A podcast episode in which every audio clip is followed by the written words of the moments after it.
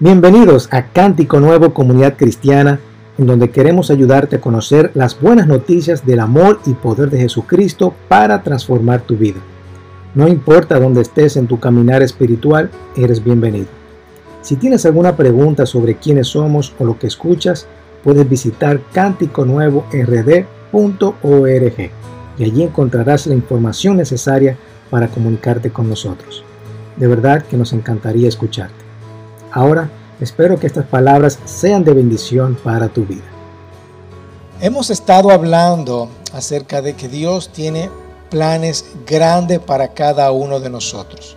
Él tiene un plan mayor. Él como guía de nuestras vidas, Él tiene algo bien, bien grande, bien intenso. Y Él vino con un propósito desde el principio, desde la creación. Él tiene eso bien planificado para cada uno de nosotros. Así que vamos a hablar, vamos a estar viendo en el día de hoy eh, el propósito o de otra forma vidas significativas. Muchas personas tratan de buscar el significado a su vida. Y nosotros estuvimos hablando acerca de eso. La semana pasada terminamos esta serie de que el Señor tiene un plan perfecto, un plan grande, un mejor plan y vimos algunas palabras que definen esto. Por ejemplo, vimos lo que es la palabra empoderado. ¿Empoderado qué es? Es que el Señor nos equipa, nos da la autoridad, nos da la confianza para nosotros hacer su misión. ¿Cierto? Estamos en misión con Jesús y Él nos da, nos equipa, le dice, le dice, a los discípulos, tengan paz, aquí está el Espíritu Santo, vayan y prediquen el Evangelio. Ok, vayan y prediquen las buenas nuevas. También hablamos acerca de redención o redimido, que es lo mismo que ser rescatado. Nosotros fuimos rescatados por Él para estar en relación con el Padre. No fue con oro, no fue con plata, pero Él nos rescató de las manos del pecado para nosotros poder tener esa relación con el Padre, porque el Padre no quiere nada que ver con el pecado. Entonces, como Él no quiere nada que ver con el pecado, él ve a su Hijo Jesucristo que ha pagado todo. Ok, ahora ven, ven y acércate al trono de la gracia, ¿verdad? También vimos otra palabra que es apartado. Apartado, que es santo. ¿verdad? Nosotros somos santos delante de Dios a través de Jesús, a través en Cristo. Nosotros somos santos y sin mancha delante de Dios. ¿Ok? Y la última palabra que vimos fue llamado llamado. Si, eh, si, si quieres saber más sobre estos mensajes, pueden ir a cánticonuevo.rd.org y ahí están todas las prédicas o en Spotify, por ejemplo, también están, buscan Cántico Nuevo y ahí aparecen todas estas prédicas, todos estos mensajes. Entonces, la última vez vimos llamado, esto fue lo último que vimos, y decíamos que Jesús te ha llamado a ser parte de una historia a estar en misión con Él. Nosotros todos pertenecemos a una historia y cada, cada día que pasa nosotros creamos nuestra propia historia, ¿cierto? Nosotros le ponemos algo a la trama. Por lo menos a mí me gusta verlo de esa forma. Y lo he explicado mucho aquí. Ya eh, me dijo, ¿y cuándo tú vas a dejar de hablar de eso? porque, en, e, porque ese ha sido el tema del año, ¿verdad? Somos héroes con una misión. Somos héroes que tenemos una misión. Tenemos una misión y va, y va a depender de esa misión, tenga éxito o no, va a depender de, la trama que yo le ponga. Y si vemos una película o leemos una novela, leemos un libro o una novelita de esa historia, si el héroe no tiene un problema, esa historia va a ser muy aburrida, ¿verdad que sí? Entonces yo no quiero que mi vida sea aburrida, yo quiero que mi vida sea interesante y obviamente termine en éxito, pero va a depender qué yo le pongo a esa historia, qué trama yo le doy a esa historia. Así que muchas personas viven sin sentido ni propósito en sus vidas y Jesús te llamó para formar parte de esa historia. Cuando yo entiendo yo les dije la semana pasada que cuando yo, yo estaba que, ¿por qué yo existo? ¿Por qué yo, yo, yo no entiendo por qué yo no fui un perro, un gato? ¿Por qué yo soy Juan Carlos? ¿Por qué yo nací en República Dominicana? ¿Por qué, por qué yo, yo existo en, en esta tierra? Me hacía esas preguntas cuando muchacho. Cuando yo acepté a Cristo, yo, ok, ahora entiendo el propósito de mi vida. Ya yo entiendo por qué yo existo. Y Jesús te llamó a ser parte de esa historia, a estar en misión con Él. Ahora, ¿Cómo lo ponemos esto en práctica? Y eso es lo que yo quiero hablarle un poquito en el día de hoy.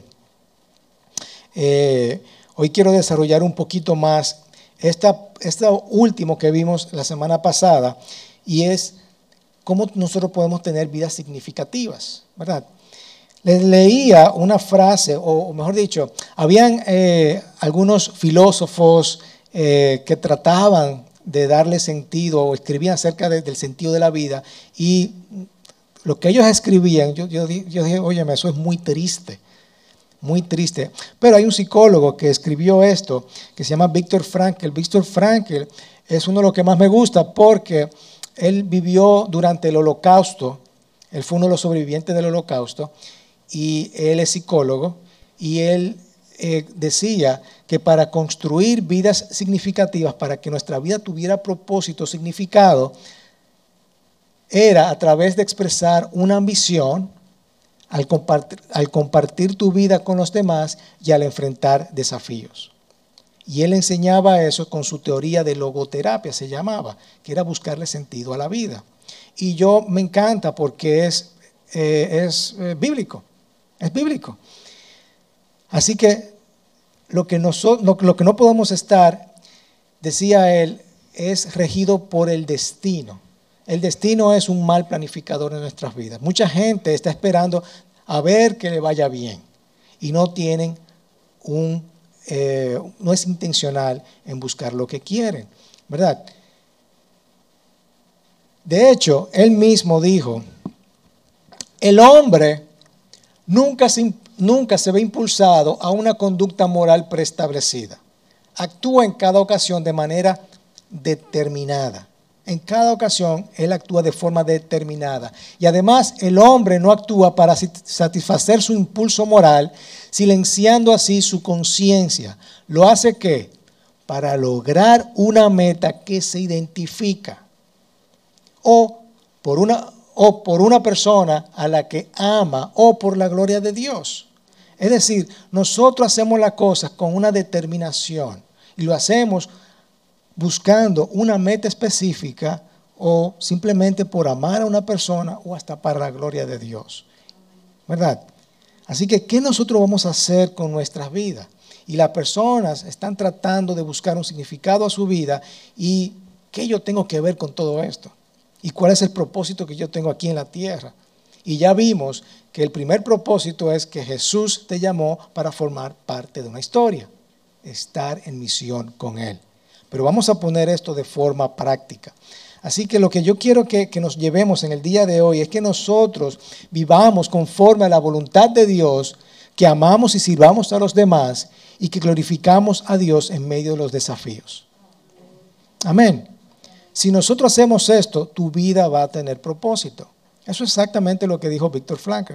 Y así ha ayudado a miles de personas a, eh, sobrepasar este, eh, estas eh, traumas, ¿verdad?, del holocausto y otras personas, lo ha ayudado a encontrar propósito en sus vidas. Nosotros como cristianos, nuestro primer propósito, ¿verdad?, es hacer la voluntad de Dios y servir a los demás, como él mismo dijo también, pero también glorificar a Dios en medio de los desafíos. Y para eso vamos a ver eh, a Primera de Pedro 4, Primera de Pedro 4, si me acompañan ahí, vamos a ver el capítulo completo y vamos a ver cada uno de estos puntos. Primero decíamos, al tener una gran ambición, nosotros vamos a tener vidas significativas al tener una gran ambición. ¿Qué es una gran ambición? Es un proyecto. Es un proyecto, como dijo él, es algo que nosotros vamos a lograr, una meta específica. Nosotros tenemos una meta específica como cristianos, una que es hacer la voluntad de Dios. La voluntad de Dios de manera general es hacer la gran comisión, ir y vayan a ser discípulos a todas las naciones. Nosotros como cristianos no tenemos que ser el pastor, no tenemos que ser un apóstol, no tenemos que ser un profeta, solamente ser tú y ya es discípulo. Lo que pasa es que eso lo vemos como algo, ah, no, eso no es una tarea mía. Sí, es una tarea tuya, es una tarea de cada uno de nosotros, ir a ser discípulos. Hacer discípulos es muy sencillo, es muy sencillo. Es simplemente compartir lo que Dios ha hecho en tu vida. Hacer lo mismo que Jesús, enseñarle lo que tú sabes. ¿Ok? Eso es hacer discípulos. Hacer la voluntad de Dios, hacer la gran comisión y algo específico. Jesús tiene algo específico para cada uno de nosotros. Amén. Él tiene algo específico. Y como dije ahorita, no podemos ser pasivos con eso, tenemos que ser intencionales. Mucha gente dice, ay, que el Señor no me ha llamado. Yo no he recibido, no he, recibido nada del Señor, el Señor no siento un llamado del Señor, pero tú has orado, tú has leído la Biblia, tú le has preguntado a tus pastores, a tus líderes, has preguntado a gente piadosa. ¿eh? no hemos buscado el llamado de Dios y tenemos que ser bien intencional con esto. ¿Cuál es la meta? ¿Qué es lo que tú quieres lograr en tu vida? Hay proyectos pequeños que nosotros podemos poner en práctica. Decía Víctor Frankl que uno tiene que tener esa meta específica que tú quieres lograr. De hecho, de tú levantarte el día de hoy, orar, hacer tu devocional, preparar el desayuno a los niños, mojar las plantas, cualquier tarea que tú digas, me voy a levantar porque tengo que hacer eso, ya eso es un proyecto de vida que tú tienes. Y eso te da un propósito. Eso es una ambición. Obviamente hay gente que tiene más ambiciones más grandes que otras, pero eso es parte de la vida. Si tú te levantas de que, bueno, yo no sé qué voy a hacer en el día de hoy, dejo que el destino haga la tarea, no vamos a tener un propósito. No vamos a tener un propósito. Y nosotros como cristianos, nuestro primer propósito debe ser hacer la voluntad de Dios. Y vamos a ver qué dice Pedro sobre esto. Por tanto, puesto que Cristo ha padecido en la carne, ármense también ustedes con qué? Con el mismo propósito.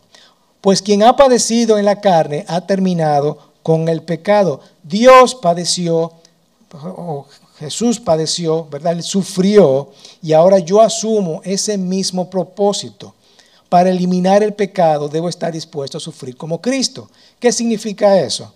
Significa que todos esos deseos de la carne que yo tengo, yo tengo que ponerlo a un lado. Esas tentaciones que yo tengo, tengo que aprender a ponerla a un lado. Me tengo que armar de ese propósito porque Cristo sufrió también. Y así mismo yo tengo que sufrir de esa misma manera. Y necesitamos tener un gran compromiso con Dios para nosotros poder soportar las tribulaciones. Tenemos que aprender a tener ese compromiso con el Señor. Señor, yo me voy a comprometer contigo, yo me voy a armar de ese propósito para yo hacer lo que tú hiciste y lo que tú quieres que yo haga. Y Jesús comunicó la misma idea cuando él dijo, tienen que ir en pos de mí y tomar su cruz y seguirme. Eso es parte de nosotros sacrificarnos. ¿Verdad que sí? Sigue diciendo Pedro, para vivir el tiempo que le queda en la carne, ya no para las pasiones humanas, sino para qué? Para la voluntad de Dios. Pedro nos hace una referencia de tiempo aquí, que son útiles para la correcta eh, de nuestro seguimiento a Jesucristo. Por ejemplo, él dice, para vivir el tiempo que le queda, para vivir el tiempo que le queda. Cada uno de nosotros tenemos un tiempo que vamos a vivir aquí. Este tiempo que nos queda aquí, vamos a estar comprometidos a hacer la voluntad de Dios. ¿Cierto? Vamos a hacer la voluntad de Dios en este tiempo que nos queda. Otra persona piadosa que es John Maxwell, él habla acerca, de, perdón, John Maxwell no, eh, Stephen Covey, de los siete, que escribió el libro de los siete hábitos de una vida altamente efectiva, él dice que nosotros tenemos que tener o pensar el fin, tenemos que tener el fin en nuestra mente. ¿Cuál va a ser el fin? ¿Cómo nosotros vamos a terminar? Cuando yo esté, aunque suene morboso acá, pero cuando yo esté en mi ataúd y, quien vaya a leer mi panegírico, ¿qué va a decir de mí? Va a decir que yo fui una gente mala, que traté mal a mis hijos, traté mal a mi esposa. Estoy con, qué bueno que Juan Carlos se murió ya porque, porque estaba haciéndole daño a su, a su vida, a su esposa, a todo el mundo. O No, fue una persona muy diligente, fue una persona que amó a Dios, amó a su esposa, amó a sus hijos, amó a su familia. ¿Qué yo quiero que digan de mí? Pero ese fin en mente lo tenemos que nosotros construir cada día, poniéndole una trama a nuestras vidas. Si yo me levanto en la mañana de hoy, ok, destino, ¿qué tú quieres para mí en el día de hoy? No voy a hacer, te aseguro que esa trama va a ser muy aburrida. Esa historia de tu vida va a ser muy aburrida. Yo tengo que ponerle algo, un sazoncito a la trama, a mi historia que yo quiero que cuenten al final de mi vida. Y Pedro te está diciendo, para vivir el tiempo que nos queda, que le queda en la carne, ¿cómo? ¿Cómo yo voy a vivir? No con pasiones humanas, no con las pasiones humanas. Yo tengo que decir, no voy a vivir más al pecado.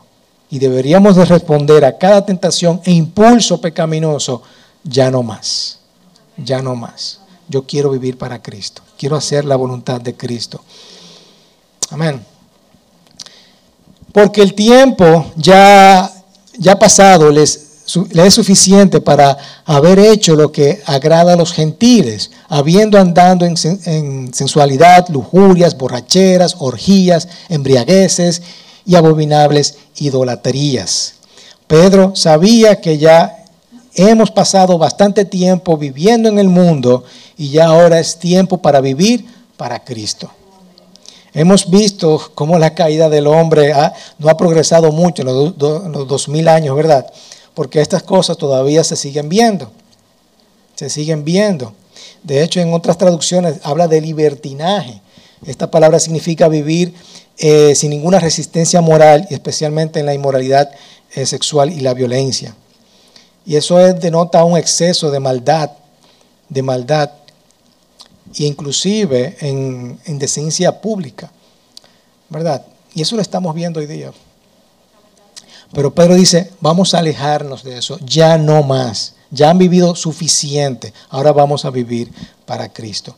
Y en todo esto se sorprenden de que ustedes no corren con ellos el mismo desenfreno de desilusión y los insultan. Cuando el, mundo, cuando el mundo te está mirando y ve tu vida piadosa, le parece extraño. Ahora nos insultan, ahora no vemos, ah, no, somos intolerantes, no aceptamos esas cosas malas, ¿cierto? Pero ellos darán cuenta a aquel que está preparado para juzgar a los vivos y a los muertos. Tú puedes vivir tu vida loca, tu vida buena, disfrutar el mundo, qué, chulo, pero tú vas a ver ese desperdicio a la medida de la eternidad lamentablemente. Y por eso hay mucha gente perdida ya y por eso es parte de nosotros tener la gran comisión. La gran comisión. Queremos que más personas conozcan estas buenas nuevas. Amén, para que no se pierdan en la eternidad. Porque con este fin fue predicado el Evangelio aún a los muertos, para que aunque sean juzgados en la carne como hombres, vivan en el Espíritu conforme a la voluntad de Dios. Para que después de que Dios los juzgue, ¿verdad? Está diciendo Pedro, lo que hicieron en sus vidas, sus espíritus puedan vivir con Dios. Eh, Pedro está hablando de personas eh, muertas espiritualmente, ¿verdad? Y van a ser juzgadas, van a ser juzgadas. Eh, porque en capítulos anteriores él habla de espíritus encarcelados, predicando un mensaje de juicio. Se refiere a estas personas que no conocen a Cristo. ¿Ok? Y al hacer esto, Jesús cumple con la promesa de que Él va a traer libertad a los cautivos y poner en libertad a los oprimidos. Vamos a vivir en el Espíritu conforme a la voluntad de Dios. Amén vive en el Espíritu conforme a la voluntad de Dios. Vamos a desechar el viejo hombre, vamos a sacrificar la carne, no con pasiones, vamos a vivir para Dios. Resumiendo este primer punto, podemos decir que para tener vidas significativas, que tu gran ambición, que tu primera gran ambición sea hacer la voluntad de Dios. Si yo me levanto todos los días diciendo, voy a poner un sazoncito a mi trama del día de hoy, a mi historia de hoy, voy a contar una historia significativa, comience haciendo la voluntad de Dios. Y luego tus proyectos. Cualquier proyecto que tú tengas, cualquier proyecto que tú tengas, levántate todos los días, tengo que hacer este proyecto. Vuelvo y repito, aunque sea tu, gran anhelo, tu gran ambición, sea prepararle el desayuno a tus hijos, eh, mojar las plantas o qué sé yo, hacer cualquier tarea, ir al trabajo. Pero tengan cuidado que les dije que, tu propósito, la semana pasada quiero recordarles esto, que su propósito no tiene que ver con tu carrera, ¿eh? no tiene que ver con tu carrera. Obviamente, parte de la carrera involucra tu propósito, ¿verdad? Pero no tiene que ver con lo que tú haces, con tu día a día. Va más allá. Es un proyecto que tú tienes, un proyecto que tú tienes. Así que, ¿quieren vivir con vida con propósito, con vidas significativas? Vamos a tener una gran ambición, un proyecto. y el primero que sea, tu primer proyecto es hacer la voluntad de Dios. Si lo vamos a poner en práctica, vamos a vivir no conforme a la carne, desecha todo deseo de pecado, todo deseo pecaminoso y vive de manera intencional en el tiempo que te quede, hermano. Piensa en eso. Yo tengo tanto, tanto de vida. Yo tengo 46 años, ¿verdad?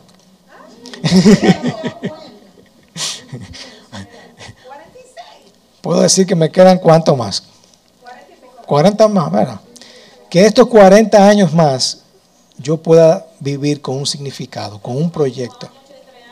Que ese tiempo que le queda, viva para Dios, viviendo la voluntad de Dios, para que nuestro espíritu pueda vivir con Dios. Amén.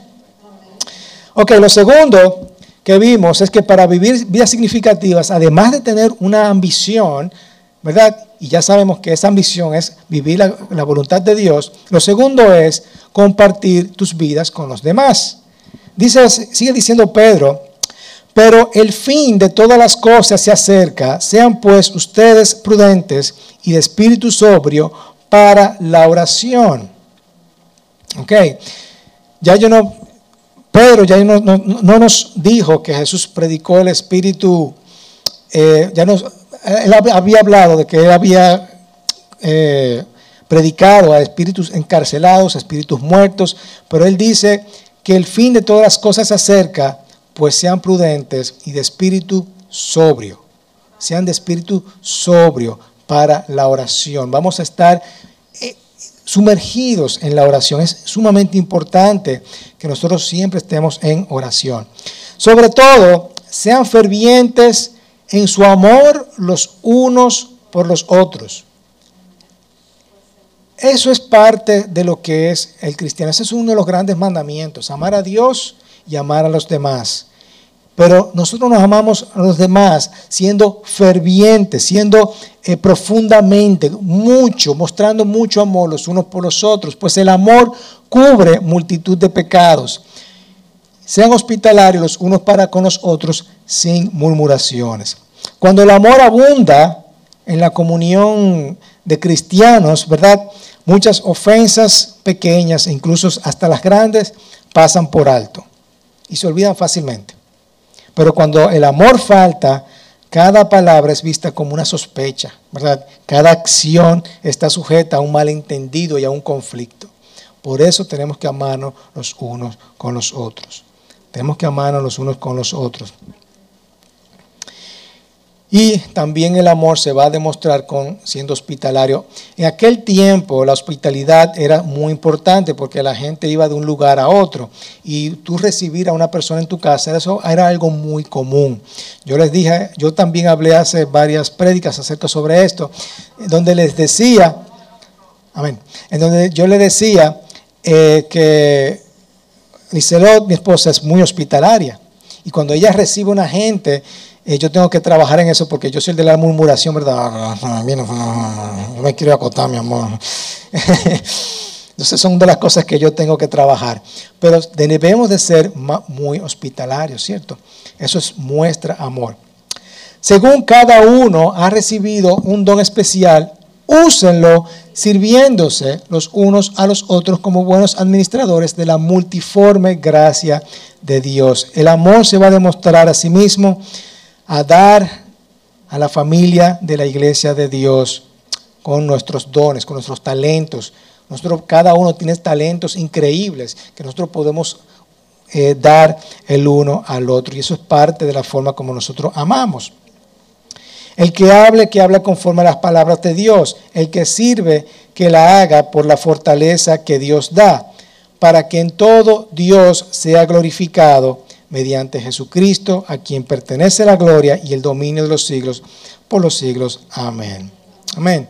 Así que vamos a servirnos los, los unos a los otros y lo hacemos con el poder de Dios, el poder de, que el poder de Dios provee, el poder que Dios da para que Él pertenezca, para que Él pertenezca a la gloria y el imperio de los siglos por los siglos.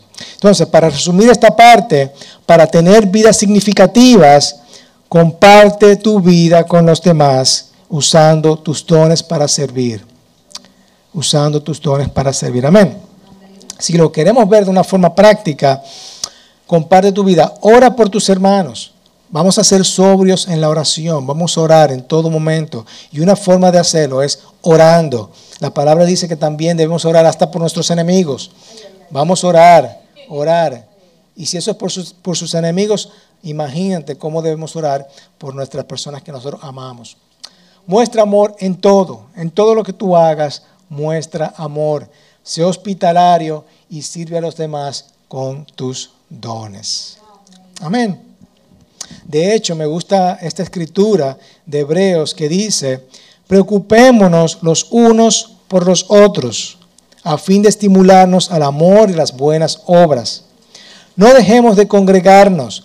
Parte de nosotros congregarnos, de estar aquí unidos, juntos, en familia, es que nosotros podamos animarnos los unos con los otros. Por eso me gusta que nosotros nos juntemos y oremos los unos por los otros, porque podemos orar, podemos animarnos. ¿Mm? Tercero, si queremos tener vida significativa en nuestras vidas, tenemos que aprender a enfrentar los desafíos. Aprender a enfrentar los desafíos. Eh, Víctor Frankl, él decía, óyeme, nosotros, yo estoy en un campo de concentración y lo que, y lo que conocen de esta historia del holocausto saben que lo que sufrieron estas personas. Y él le decía a estas personas, a estas personas que pasaban estos traumas, eh, que tienen que aprender a, enfrentar estos desafíos. Y él tenía esa meta. Él tenía esa meta. Su ambición, la, ambición de Víctor Frank, su ambición era que él quería escribir un libro. ¿Mm? Ese era su proyecto. Él quería escribir un libro y cada él, se veía pasando este sufrimiento y él decía, no, yo tengo que vivir porque yo quiero escribir ese libro cuando salga de aquí. Otras, para otras personas era ver sus familiares, ¿verdad? Por eso que dije al principio, que parte de esa ambición es tú amar o dar la gloria de Dios. Para nosotros hacer la voluntad de Dios, ¿cierto? Primero.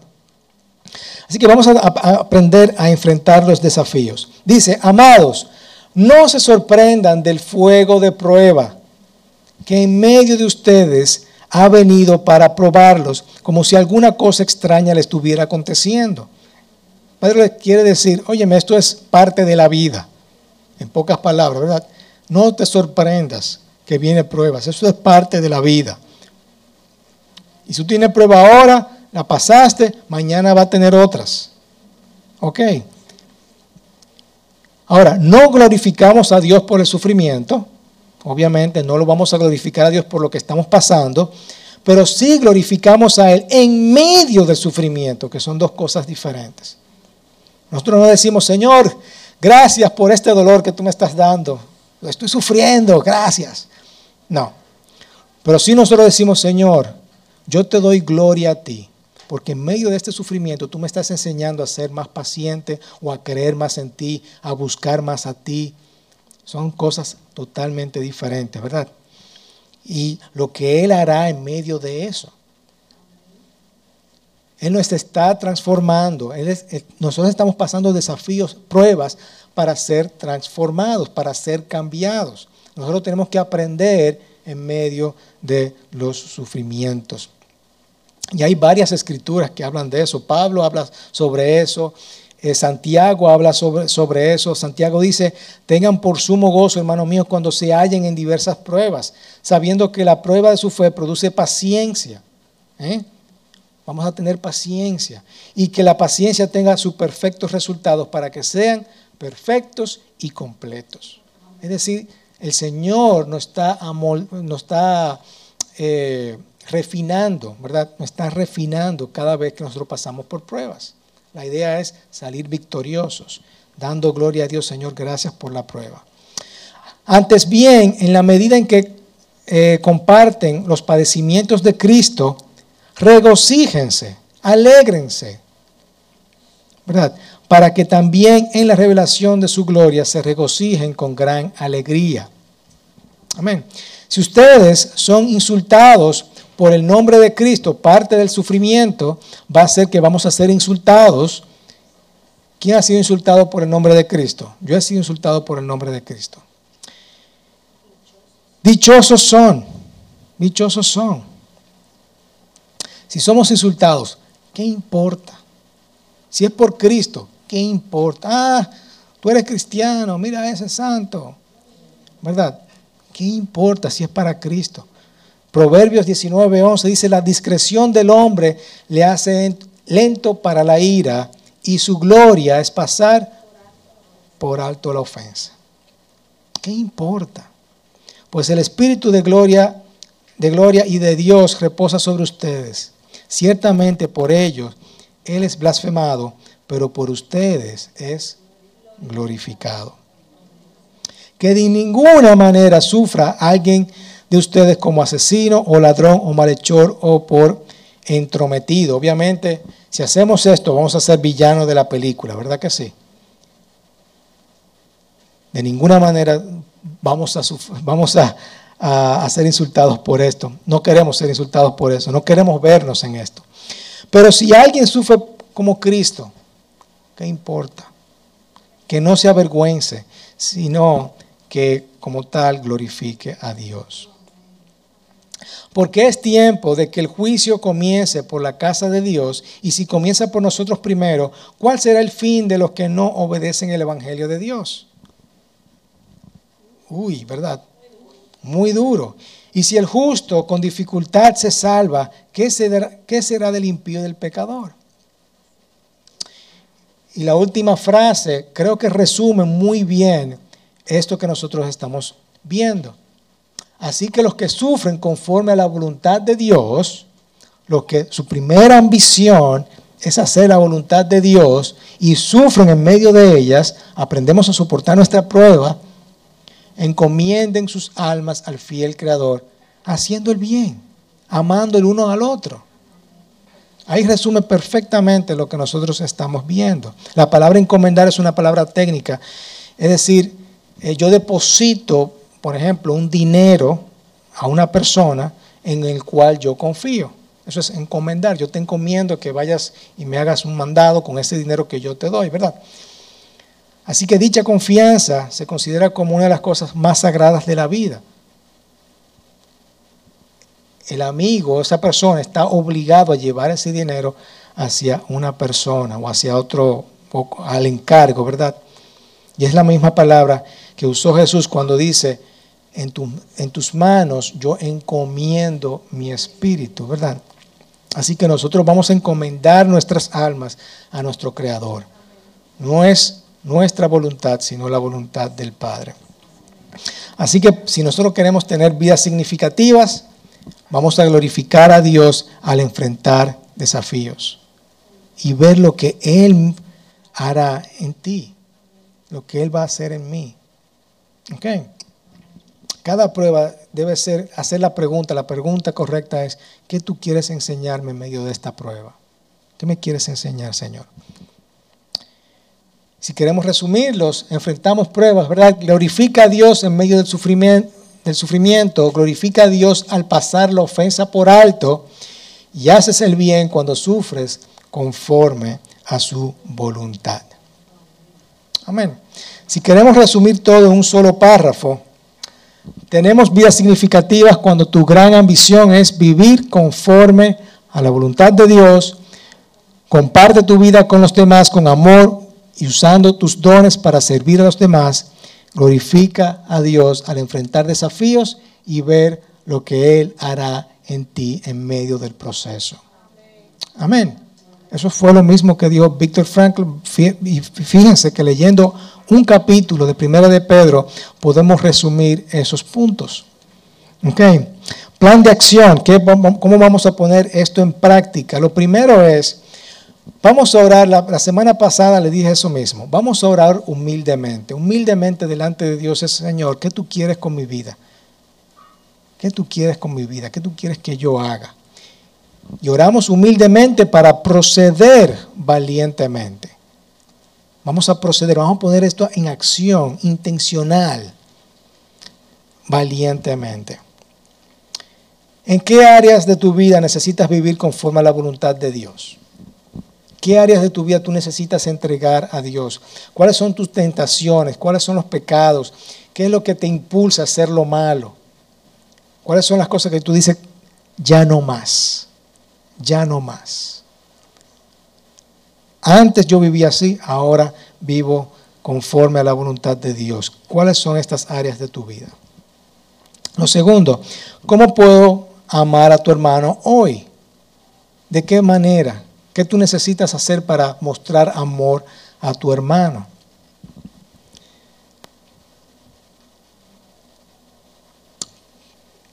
orar por tus hermanos, ¿verdad? Que nosotros llamamos eso interceder, orar por tu hermano o ir a orar con él, mostrar amor en todo, ser hospitalario. ¿Cómo yo voy a servir con tus dones a tu hermano? ¿De qué forma yo puedo amar a tu hermano? Y lo tercero es, ¿cuáles desafíos estás pasando hoy? Ustedes dirán, uh, ¿cuáles son esos desafíos? ¿Y cómo puedes glorificar a Dios en medio de ello? ¿Qué el Señor te está enseñando? ¿Qué el Señor te está enseñando en medio de estos desafíos? ¿Y cómo podemos darle gloria a Dios en medio de este sufrimiento en vez de quejarnos? ¿verdad? Así que vamos a vivir conforme a la voluntad de Dios amar y servir a los demás y glorifica a Dios en medio de los desafíos. Pues vamos a cerrar nuestros ojos y vamos a ver cómo podemos poner esto en práctica en nuestras vidas.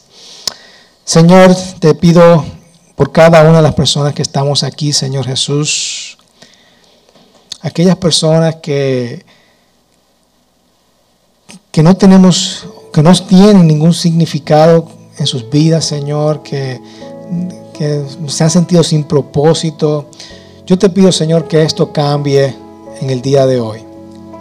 Que nosotros podamos entender de una vez y por todas que el primer propósito, lo que tú quieres en tu vida, es que nosotros hagamos tu voluntad. Te pedimos, Señor, que nosotros podamos armarnos con este propósito, Señor, de dejar todo afuera, desechar toda la voluntad pecaminosa que hay en nuestra carne, Señor, y hacer tu voluntad, vivir en el Espíritu, Señor. Ayúdanos a vivir conforme a lo que tú quieres, a lo que tú quieres, a lo que dice tu palabra, Señor Jesús. Que esa palabra entre y que nos corte para que nosotros podamos entender y ser desafiados, Señor, y, podemos ser cambiados, Señor. Te pedimos también, Padre, que nos ayudes a amar, amar y poder servir a los demás, Señor. También te pedimos, Padre, que aquellas pruebas que nos están agobiando en el día de hoy, nosotros primeramente queremos, obviamente, salir de ellas. Y te pedimos por cada una de esas pruebas, Señor. Pero ayúdanos también a darte gloria, Señor, en medio de ellas a honrarte, a nunca dejarte, Señor. Entendiendo que estas pruebas nos ayudan a nosotros a ser mejores personas cada día.